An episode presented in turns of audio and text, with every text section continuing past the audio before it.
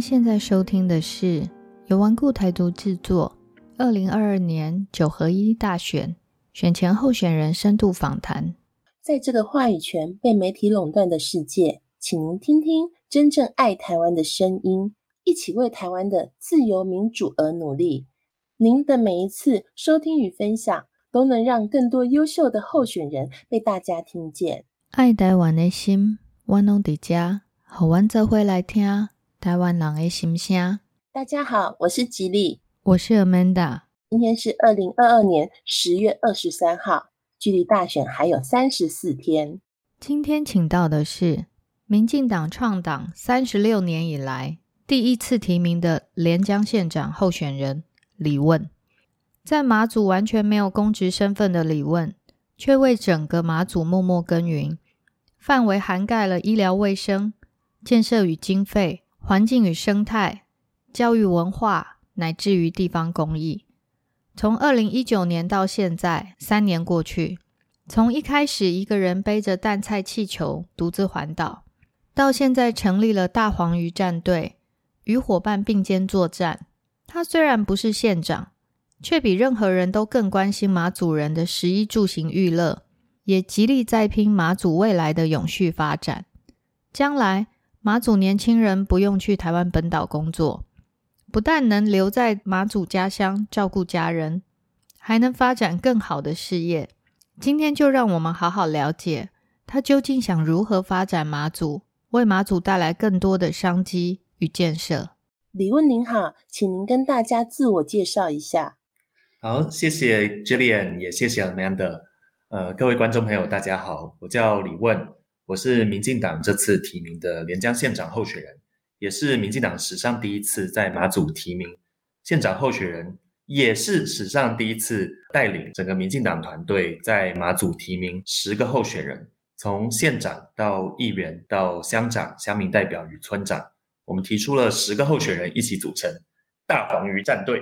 希望为马祖带来新的气象，也带来改革跟新的契机。嗯，我这次的县长选举，呃，有一个非常重要的理念，是希望能够增进青年就业与青年回流，主要是透过增进产业发展、各行各业产业发展的机会。那希望能够带动马祖的常住人口，让更多人能够回到马祖来就业，也让更多喜爱马祖的人可以在马祖落地生根，来实现梦想。但是如果马祖希望能够带动青年回流，能够发展产业的话，还是有许多瓶颈需要解决。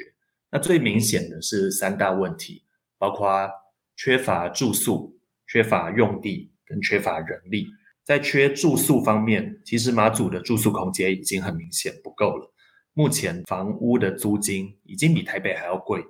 我们在马祖租一个套房要一万多块钱。那很多年轻人他想要在马祖落地生根，却很难找到房子。很多企业想要雇佣更多的员工，却没办法帮员工找到地方住，这些都是很严重的问题。那我们也希望透过社会住宅的政策，还有更多住宅区的规划，来让更多人可以在马祖落脚。毕竟要做任何的产业发展，任何的商机，都必须要有人有员工，不然没办法提高这个产品的服务品质。而在用地方面，其实马祖也面临很大的问题。例如说，马祖有很多特产，从马祖的食品到马祖引以为傲的老酒，这些卖给观光客的特产，竟然有一大部分不是在马祖本地做的，而是在中南部的厂房先做好特产以后，再运到马祖来卖。卖给观光客以后，观光客又带回去到台湾本岛。其实你会发现，整个过程多此一举，而且。增加了很多碳排放或是环境方面的成本，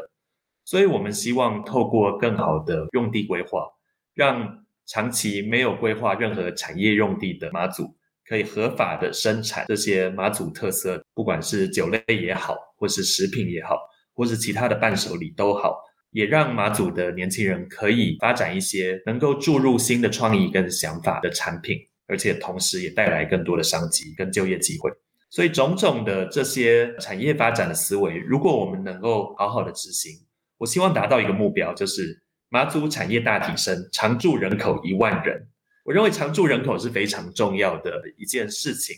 毕竟你要有人才有消费的能力，才有内需的经济。可是马祖的政府官员长期以来或许想要冲高观光客的数量，可是却没想到说要怎样带来更多的居民来服务这些观光客。那怎样带来更多的居民来为本地的店家带来更稳定的消费跟内需的商机？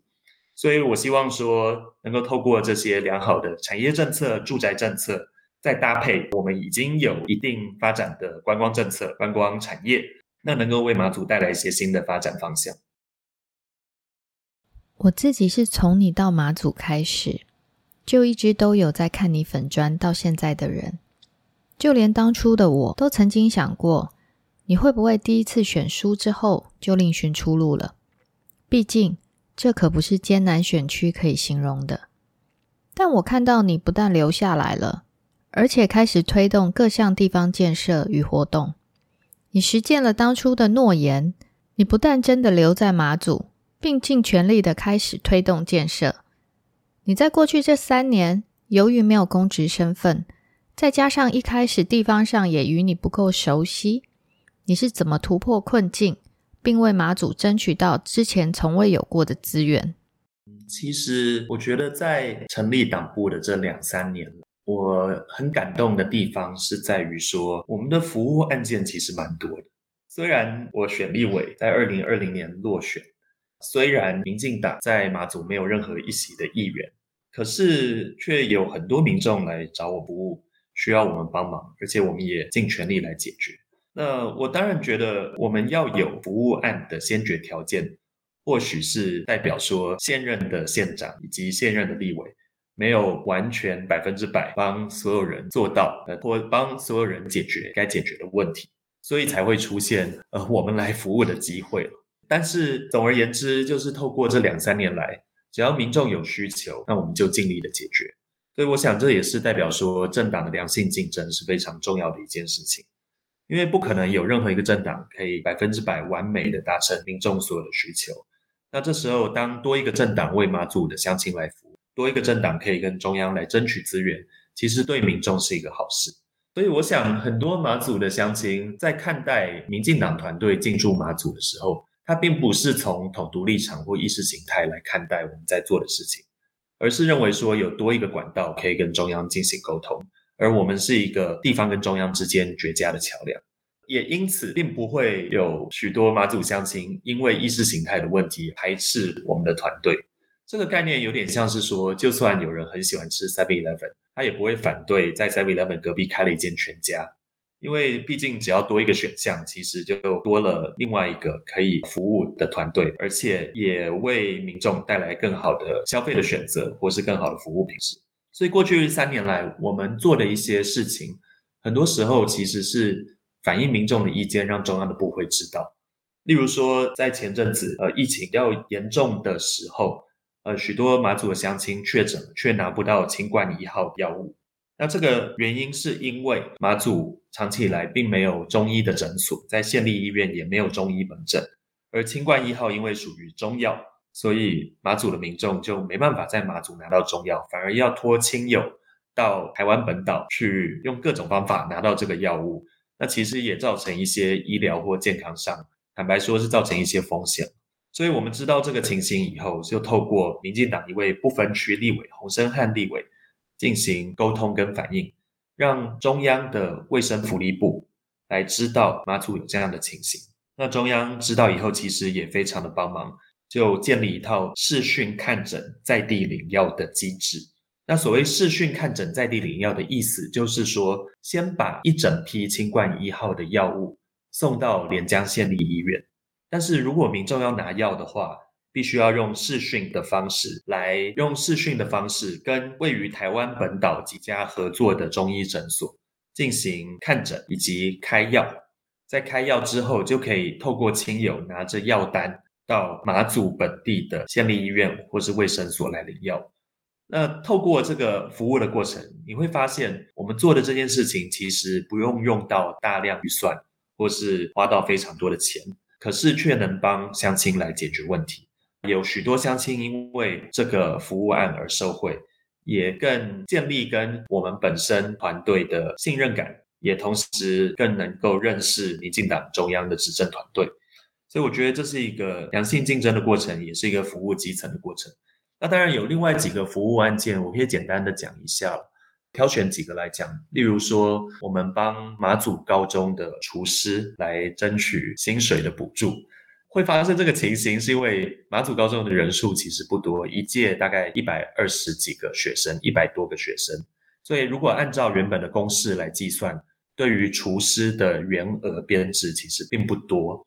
但是因为马祖高中有很多学生是住宿，甚至很多老师是住在学校，所以对于厨师的需求还有伙食的需求是比一般的学校来的大。那在这个情况之下，原本的编制。没办法满足聘用厨师的需求，所以我们也是透过洪生汉立委办公室跟教育部反映，那教育部就会逐年编列更多额外的补贴，让马祖高中可以聘请更多的厨师，确保学生跟老师可以有健康的伙食。所以我们也是透过这样子一个服务的案件，虽然它耗费的资源并不多，可是可以实际来服务到跟实际来帮助需要帮助的人。那最后谈几个比较有趣的，例如说，我在这两年间其实不断的有进行免费的英语教学活动。我主要是在党部或是在各个岛的一些小型活动空间，我们就举办免费的英语教学活动，主要是念绘本给在地的小朋友听，也有教一些单字跟片语。呃，除了念这些绘本之外，我自己还进行了一本绘本的翻译，把马祖的一本中文绘本，我自己翻译成英文。那再由联经出版社出版了一本中英对照的双语绘本，所以你会发现说我们在马祖进行的服务，其实让我们的职业非常斜杠。我们不只要做政治工作，还要成为英文老师，还要成为童书翻译家。另外一个很特别的工作经验是在马祖在地有生产非常美味的高粱酒，那所以马祖在地也有著名的饮酒文化。那当马祖的乡亲晚上十点十一点。喝醉酒没办法开车的时候，其实常常会打电话到我的手机，请我来帮他们开车，所以我就成为提供酒后代驾服务的党部主委，在许多喝醉酒的乡亲回家，同时也是避免酒后驾车或是酒醉驾车的情形。我相信这也是对社会的一种贡献。马总由于之前从未认真思考人口政策。大家对于年轻人离乡工作非常不舍，却也感到稀松平常。但由于人口大量外移，尤其是青壮年人口，这会对马祖的产业发展产生极大的限制。而内需的消费市场不足，店家维持不易，居民的生活就更不便利。现今马祖有许多困境，急需未来县长带领大家解决。请您跟大家谈谈您在缺人力这方面的计划和做法。确实，人口的问题对马祖的发展是至关重要，是影响非常非常大。呃，我会注意到说，过去马祖的官员或马祖的县政府时常讨论观光人数，却很少讨论如何增加一般居民或常住人口的人数。但是，我觉得这两种人口。当然，我们都需要争取。我们也希望观光客可以不断的成长，但是毕竟观光客它是一种非常短期的消费。如果你希望一个人提供长期消费的话，除了让他来观光，其实是要吸引更多人在马祖住下来。但是如果我们希望这更多人在马祖住下来，其实就有很多先决的条件要解决。我们要提供就业机会，不然人来了要做什么？我们要提供住宿的空间，不然人来了没地方住。所以有很多环节，一个扣着一个的环节，必须要解决。那我最近看到桃园的资料，有写到桃园在过去四年到五年间，人口增加二十万，而且这二十万人大部分是移入移入就业的人口。当然，我们听的时候，其实发现这是非常惊人的事情，而且必定带来非常大的人口红利。所以，人口红利指的是说。或许这些就业人口来，他可能是在特定的产业就业，例如科技业，例如精密机械，例如交通建设。可是除了这些产业会增加就业人口之外，也会附带的带来很多服务业或周边餐饮业、跟服饰店或是生活用品等等的商机。所以，当我们在特定一个产业增加一个就业机会，却可以让旁边很多的产业来受惠。那我觉得这是马祖长期以来对于产业的发展没有讨论，对于如何提供就业机会没有讨论，对于如何吸引更多常住人口进驻没有讨论。那马祖现在户籍人口是一万三千人，是全国最小的县市了，但是实际居住的人大约是一半多一点，实际居住在马祖人大约是七八千人左右。那我们马祖的人口又分散在不同的岛，南干、北干、莒光、东引，像每一个岛进行人口的切割之后，地形非常破碎。那对于店家的收入，或是你要经营任何的生意，其实是非常困难。但是其实，如果你看到马祖以前的资料，在一九七零年代的时候，人口的高峰，户籍人口一一度达到一万七千多人，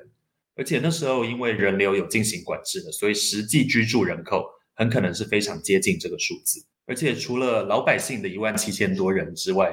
当时的军人其实一度有接近五万大军派驻在马祖。那现在的军人可能是不到一万人了，所以如果你比较以前的数目，会发现说这些岛屿虽然小，但是以前因为有一定的就业机会，而且也有大量的军人驻守，所以其实这些岛屿是可以负荷更多人力的，可以负荷更多居民在这里能够谋生、能够创业、能够养活更多的家庭，也可以让这里的生活更加的完整，不会说。我们需要任何服务的时候，一定要飞到台北去。以马祖现在的情况是，马祖没有地方卖衣服，马祖没有地方卖鞋子，然后马祖当然也没有素食店，也没有药妆店，所以我们对于年轻人要在这里生活，其实就会形成了一些不完美的地方。那我也希望能够逐渐的来解决。最近因为刚好有网友在马祖在地的论坛上直接问候选人。有没有提出一些对于留才，就是留任人才的政策？呃，我也提出来说，我认为留才有分两大面向，一个是制度性留才，制度性留才主要是透过一些离岛保送制度，以及例如说国营企业特殊的考试制度，来确保一些非常需要人力的领域，能够有这些关键的人力留在马祖。但是另外一方面，除了制度性留才之外，产业发展的揽才可能不能用强制的方式，而产业发展的揽才或是人才的招募，反而是要透过创造更多就业机会，创造好的投资环境，积极的招商引资，才能让马祖达到这个条件。所以，如果未来我有机会担任县长，我希望用这两大面向来进行搭配。制度性留才主要是用在社会安全网的补足，像是医疗人员、社工。长照人员或心理咨商师，或是幼教的教育人才等等的，这透过社会安全网能够避免人才的缺乏，而且也照顾最弱势的民众跟族群。那另外就是在关键基础设施方面，例如离岛的自来水、离岛的发电厂、离岛的天然气或是电信通讯等等这些关键基础设施。或许不是用离岛保送，但可能也是用类似的考试制度或内部升迁的机制来确保说，在全国性招考如果没有招满人员，也能够透过一些特殊的人才管道来确保这些关键基础设施能够聘用到需要的人才。那最后就是提一下说，在产业发展揽才方面，其实一些招商的思维还有。增加就业的思维，呃，前面其实已经说明了，然后也是对于常住人口的提升，也是获得整个选战的非常核心的思维。但是重点就是，当马祖能够买的东西变多，能够吃的东西变多，娱乐的选项变多，那年轻人就会觉得生活更舒适、更方便，也会比较愿意留在马祖生活。呃，人才的留任，除了用考试来鼓励了。我觉得人才的留任不能完全靠考试的强制制度，因为用考试或保送制度只能针对特定的，或许是公益或非盈利的领域，来确保一些公部门或国营企业有就业的人口。但如果你是民间的企业，很难用一个特定的考试或特定的保送制度来涵盖各行各业。那这时候，其实如果我们希望更多年轻人留下来就业，是要思考如何改善整体的产业体制跟整体的经济发展。那人才的留任，它会是一个滚雪球的过程。当你有越来越多基层的就业人才，然后有各行各业的人才以后，才有可能养活更多的所谓专业人才。像是马祖目前是没有会计师事务所，马祖目前也没有地震事务所。虽然其实有很多土地纠纷，这跟转型正义还有以前军方强占民地有关系。对，马祖现在也没有，例如刚刚提到的中医诊所，或是专门进行设计、艺术文化设计的公司。那这些各行各业的产业，必须要有一定的人口基数以后，才会养活更多的人。那我也希望能够达到这个目标。台湾本岛在一九八七年解除戒严，五年后的一九九二年，马祖才解除战地政务，并且还政于民。谈到马祖，一般人的直接印象多数是军事相关的观光地区，还有马祖的老酒。而如果要吸引青年返乡，最基本的就是要让青年返乡后能有工作，才能独立。而目前马祖看起来并没有一个有规模或者能够带来就业机会、有规划性的产业发展计划，好支持青年返乡。但能够提供就业机会的企业想要设厂，却没有产业用地可以使用，这样的循环只会导致马祖的发展更加陷入缺用地的困境。想请问一问，在您以产业思维的角度来看，马祖的产业发展要在哪些关键点努力，才能带动后续产业的正向循环呢？我先说明一下为什么会出现。这个世界奇观，企业想要投资却没有地方投资，那为什么会出现这样的情形呢？这是因为马祖长期以来并没有划设所谓的产业用地，或是在都市计划法规里面，它被称为工业区。但是虽然叫做工业区，但它不见得是大家印象中很大型的工业区，而是说马祖连可能五十平、一百平可以让厂房合法设立的土地，目前都没有划设。所以这导致说，有一些在地的厂房，有一些在地的店家，它其实已经有相当好的表现，已经有推出一些非常成功的特产，或是马祖老酒，就是马祖一个用糯米在地酿造的酒类。但是这些成功的厂商，它目前都是在台湾中南部的县市，例如彰化。先把这些产品制造好以后，再运回来马祖卖给观光客。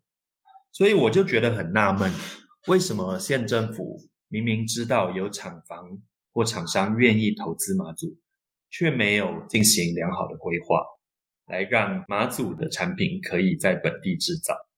所以我心里一直有一个很大的愿望是 Made in 马祖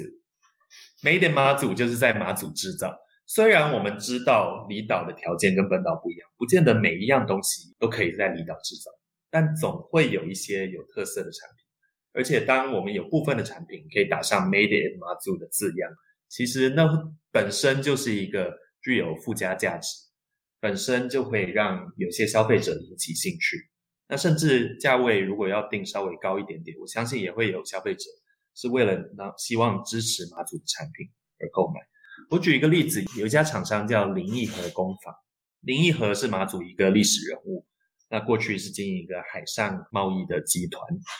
呃，他的后代经营了一家相当有名的特产店，就叫林义和工坊。呃，有制造老酒，也有制造，例如说辣萝卜的酱料等等的各种特产，也有生产醋，也有生产高粱。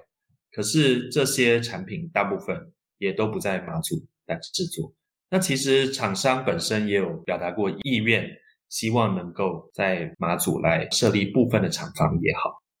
但是碍于一些法规，一直没办法成功。所以我一直希望说，在整体的产业用地的规划跟思维方面可以进行改进。我们看到一个很令人痛心的现象是。连江县政府在最近几年，其实，在福澳港海边的用地，其实有腾出一大块类似海浦新生地，有进行一大块用地的整理。那这块地称为港附用地，它其实也不是传统定义上的产业用地或工业区。但是所谓港附用地，因为是在港口，所以它可以用来做任何的用途，也可以用来设立厂房。那这块用地在当初设立的时候，一开始号称要吸引民间的厂商来投资，那大家也觉得是一件非常好的一件事情。但是随着过去几年来产业园区的规划一改再改，那后来这块地总共有一万多平的用地里面，百分之九十几都给县政府自己的公家企业，就是马祖酒厂要在这里新建一个分厂，而民间企业所可以登记使用的土地，最后只剩两百多平。那我觉得这是一个非常可惜的事情。我当然我不反对马祖酒厂新建二厂，因为马祖的高粱本身品质相当的好，也跟金门高粱的味道不大一样，是比较温顺或顺口的高粱。如果平常比较少喝高粱的朋友，可能喝马祖高粱会比较习惯。但是另外一方面，我也认为，如果所有的土地都给县政府公营的酒厂或公股的酒厂，那其实就压缩了民间企业发展的机会。那我也认为说，我们既然把大量的土地给酒厂，那其实应该提供备案，在其他地方能够腾出一些土地，让民间的企业可以投资，这样也是增加就业机会，也是鼓励竞争，让在地可以有各种不同的产业可以发展。桃园由于地理位置位在机场附近，居住在桃园的马祖人大约有五万人。这里面许多应该是早期移居台湾本岛的马祖人，还有二代甚至三代。而郑文灿市长执政八年，非常重视桃园的马祖文化传承。桃园市政府也持续支持巴德马祖人的民俗文化、公益用餐活动、移民史访谈等等。相信未来的郑云鹏市长肯定会延续下去，并且更加发扬光大。另外，相信许多旅台的马祖乡亲想回马祖定居的话，他们的需求不只是在马祖找工作，也肯定会有旅台乡亲想要回马祖投资。如果您当选连江县县长，您会对马祖做哪些规划，好吸引在外旅居多年的乡亲甚至企业回到马祖投资呢？其实我们要做的事情很简单，就是刚刚提到。马祖的用地长期缺乏远见，也长期缺乏产业招商的思维，所以马祖在九零年代一开始进行都市计划的时候，把大量过去军方的用地划为保护区，也就是国防使用的用地，而缺乏远见来规划足够的住宅区、足够的商业区以及足够的产业用地，甚至连风景区都规划的非常少。那这样的架构已经维持了三十年。虽然都市计划法里面理论上每五年可以进行一次通盘的检讨，但是我们的县政府并没有用心对马祖的用地规划进行改革，这导致一个非常矛盾的情形：马祖有非常大量的闲置空间，或是以前军方使用的地，那现在没有使用了，就荒废在那里。可是民众却没办法使用这些闲置空间。而民众全部挤在拥挤的村落空间里面，而这些村落空间的土地已经不敷使用，但是却没办法进行扩张，或是对其他的用地进行好好的规划。所以我希望对于马祖整体的都市规划进行一次彻底的检讨。我们必须要以未来如果人口是以一万人为目标，我们必须要重新的规划马祖的住宅区、马祖的商业区。甚至马祖的一些农业用地，目前也是非常缺乏的。所以，如果我们能够有好好的进行土地的规划，就可以让马祖的年轻人可以进行不同的产业，有不同的就业机会。我们就可以提供给马祖的年轻人，除了观光业之外，或是除了公部门的约聘雇人员之外，有多一个就业的选择。呃，如果我们不这么做的话，马祖的年轻人回来。能够做的工作可能是两只手数得出来，全都集中在观光领域或是公部门的约聘雇，那形成一种高度依赖公部门资源的窘境。我希望只要能够做好这些住宅区跟产业用地的规划，其实很多本地的乡亲或是旅居桃园的乡亲，其实是很愿意在马祖来进行投资。除了传统的产业园区之外，我也非常鼓励来设置青创基地。大家听到青创基地，或许是听起来很新潮，但是其实很多呃，现在全国各县市，不见得是都会地区，其实已经着手开始进行青创基地的规划。那这些青创基地可以让小型年轻人所创立的公司，不管是需要一到两个人的空间也好，或是五到十个人的小型企业。都可以有租用的办公室空间，而且我们看到有部分的清创基地是有提供住宿空间的，例如林口的清创基地，它会提供给进驻的厂商一些住宿的福利跟住宿的条件。所以，那我相信，如果马祖能够好好进行这些规划，是可以吸引到更多人来到马祖落地生根。在苏贞昌院长内阁与交通部行政团队的努力之下。终于为马祖争取到第二家航空公司华信航空飞往马祖，明年三月即将通航。您是如何在无公职的身份下，经由哪些人的协助，跨出那关键的一步，带领团队为马祖乡亲争取权益，改善马祖交通呢？其实华信航空飞马祖是一件马祖乡亲大概期待了将近二十年的大事。因为马祖长期以来只有利荣航空一家来飞这条航线，嗯，在缺乏竞争的情况之下，其实大家多少在服务上会有一些怨言。例如说，如果这家航空公司没办法完全的达到民众的需求，那其实大家会希望有多一个选择。但是马祖的航线其实要飞起来并没有那么容易，因为跑道的长度比较短。呃，机师是要经过一些特别的训练才能飞马祖的南干机场还有北干机场，因此也在这样的情况下，其实拖延了好几年。在这个过程中，很多民意代表或民间团体都有反映意见。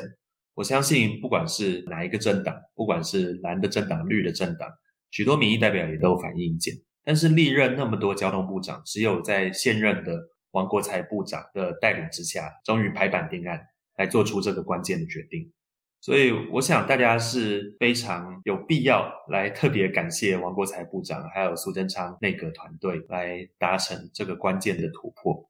那当然，过程中也有许多立委不断的争取了。那包括我们自己民进党的部分区立委洪生汉委员，也有一直在关心华兴进驻马祖的这个议题。而我自己在过去这两三年来，在成立民进党马祖党部以后，也是不断的向中央来反映这个问题，希望马祖的交通能够获得改善。那当然，除了华信航空飞马祖之外，我们下一个重点的目标是希望马祖跟高雄的航线能够开通。因为目前马祖只有飞台北还有飞台中的航线，那我们也希望说，透过我们在马祖本地机场设施的提升，包括油库的建立，让长途飞起的航班可以在马祖可以加油。那这样可以让马祖以后的交通，不管是要连接到北部、中部、南部，都更加的方便。在您的证件里，有一项是将马祖打造成亲子友善岛屿。这项证件对多数的青壮年而言，是当下迫切，或者在不远的未来可能必须面对的问题。对于学龄期间的孩子，目前马祖在幼儿园、国小、国中的配置上看起来是足够的。但由于地理位置的限制，孩子们虽然在学校里面有同才可以互动，但以家长的角度来看，由于日常生活范围多数时间都在马祖岛岛内，对于儿童发展上的各项软硬体设备上，看起来似乎还是有很多可以加强的空间。想请问您，如果当选县长，在亲子友善这个部分，您预计会执行什么政策呢？我这段期间最常听到家长反映的问题是，没有亲子活动的空间。到了周末都不知道带小朋友去哪里玩。那甚至有人会为了参加一些亲子活动，就要特别飞到台北，特别飞到台中去参加各种呃亲子教育的活动。但是我们希望说，马祖在室内还有室外都可以有一些亲子活动的空间，例如说室内。是在夏天比较热的时候，有冷气房可以进行一些亲子活动，像亲子的活动中心，对，或是在室外的部分，希望马祖的游乐设施的数量跟品质可以提升。特别是马祖，因为在室外可能会进行风吹日晒，所以游乐设施的脆化或是受损的情形相当的快速，而且相当的严重。那我比较希望说，马祖可以有一些特色公园或共融式的公园。它除了让亲子可以活动之外，也会成为观光上的另类地标，让从来自各地的孩子或家长可以来参观这些具有马祖特色的公园。它或许是有一些战地文化的特色，或许是有海洋文化或是传统闽东文化的特色，然后也让这些小朋友来学习马祖的文化。今年国庆是首度在大会口译直播中加入马祖闽东话，而且拥有专属的转播频道，也是首次总统国庆演说使用马祖话致辞。您的政策中有提到推动离岛外交。拓展国际交流合作，你计划如何发挥过去曾经担任过外语媒体记者的专才，为马祖增加更多国际曝光的机会，推动活动再升级呢？因为今年的国庆真的是非常多的马祖元素，而且马祖的曝光度在今年的国庆非常的高。我们分为几个面向，首先是在唱国歌的桥段，今年是由三个地点来进行连线。而这三个地点当中，是台北、高雄跟东引，就是整个连江县最北的岛屿叫东引岛。这三个地点进行异地连线，同时直播来进行唱国歌这个活动。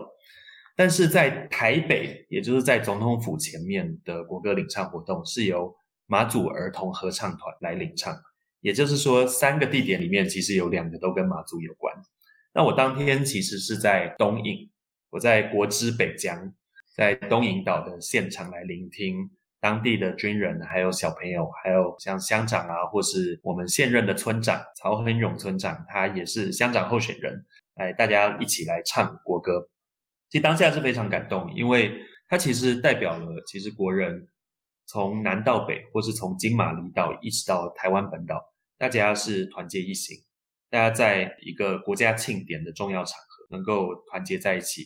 那同时也呼应蔡总统在致辞中的一些理念，能够坚定的守护主权，也表达我们对于国家的认同。所以，其实在这个过程中，其实马祖的能见度很高，而且也是今年首度出现马祖闽东话的网络直播口译频道，这让马祖的闽东话，也就是马祖在地的语言。能够跟其他比较常见的地方语言来进行并列，而且平起平坐，包括台语，包括客家话，包括原住民族各族的语言。所以，我我想这是一个首例嘛，这是这次的国庆典礼中创下的首例。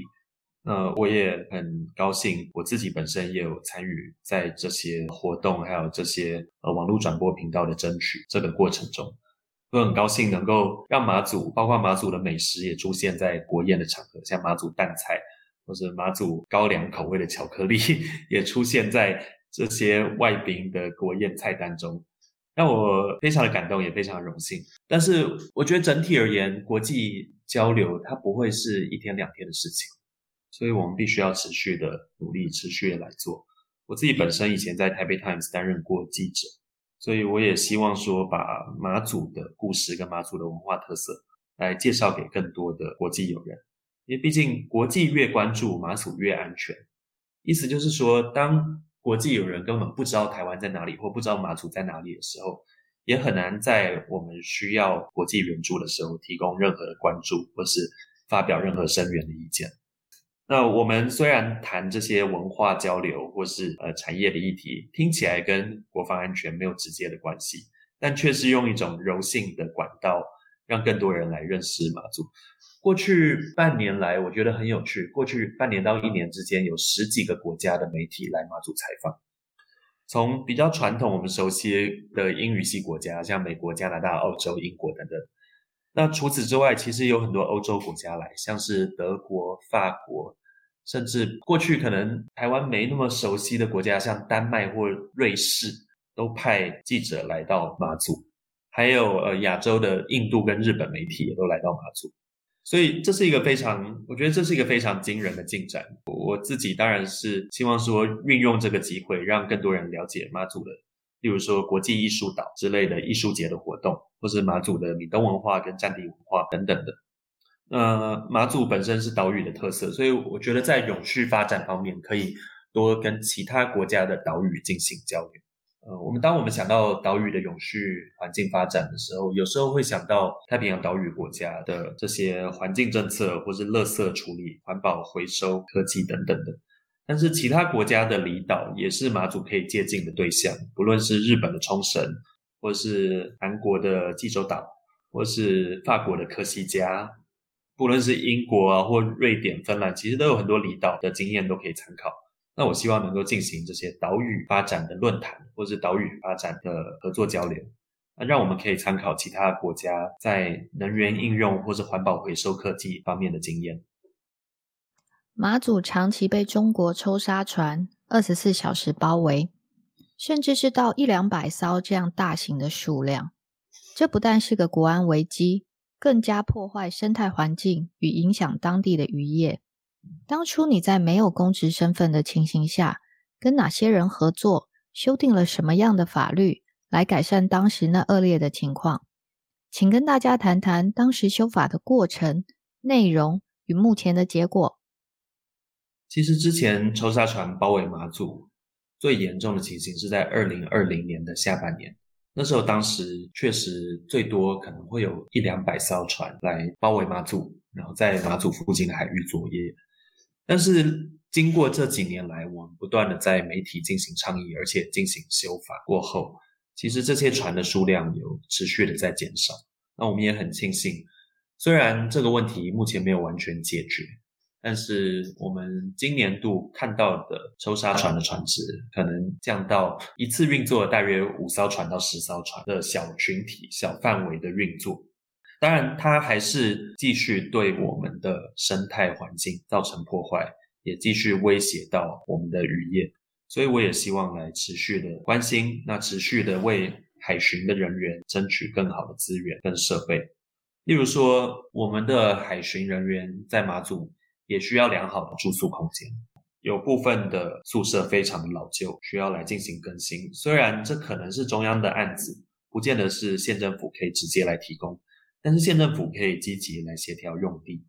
来提供给所有的海巡队跟岸巡队等等的执法人员有好的住宿空间，避免任何人有后顾之忧。那另外就是海巡的大型船舰在马祖是没办法长期停泊的。那这些船舰往往来了一阵子以后，又必须要回到台湾本岛。那这是因为在马祖没有专属的码头设施来提供给这些大型船舰。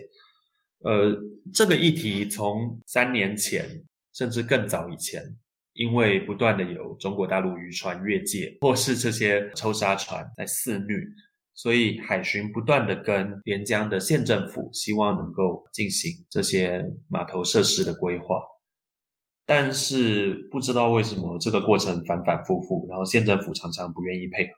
所以我希望如果有机会担任县长，能够全力的支持海巡来建设他们所需要的设备，也是保卫我们的海洋资源跟国土。最后，我们请李问告诉大家，为什么马祖乡亲应该投票给你，支持你成为马祖县长的理由？投给李问，投给大黄鱼战队，就是支持马祖的改革。就是投给改革一票。我们秉持着专业、效率跟改革的理念，希望为马祖带来新的气象，也透过良好的产业发展政策跟住宅政策，让更多人可以在马祖落脚，更多青年可以返乡就业，为马祖的经济带来全面的升级。所以，我希望马祖的四乡五道，民进党从此扎根基层，民主进步就此立足北疆。也秉持着阳光马祖、透明政府的理念，为马祖带来崭新的未来。各位马祖的乡亲父老们，这么多年来，马祖始终没有太大的变化。当一个县长不用竞争，想当就能当的时候，怎么会努力去争取更多的建设呢？而马祖还要再等待多久才能进步呢？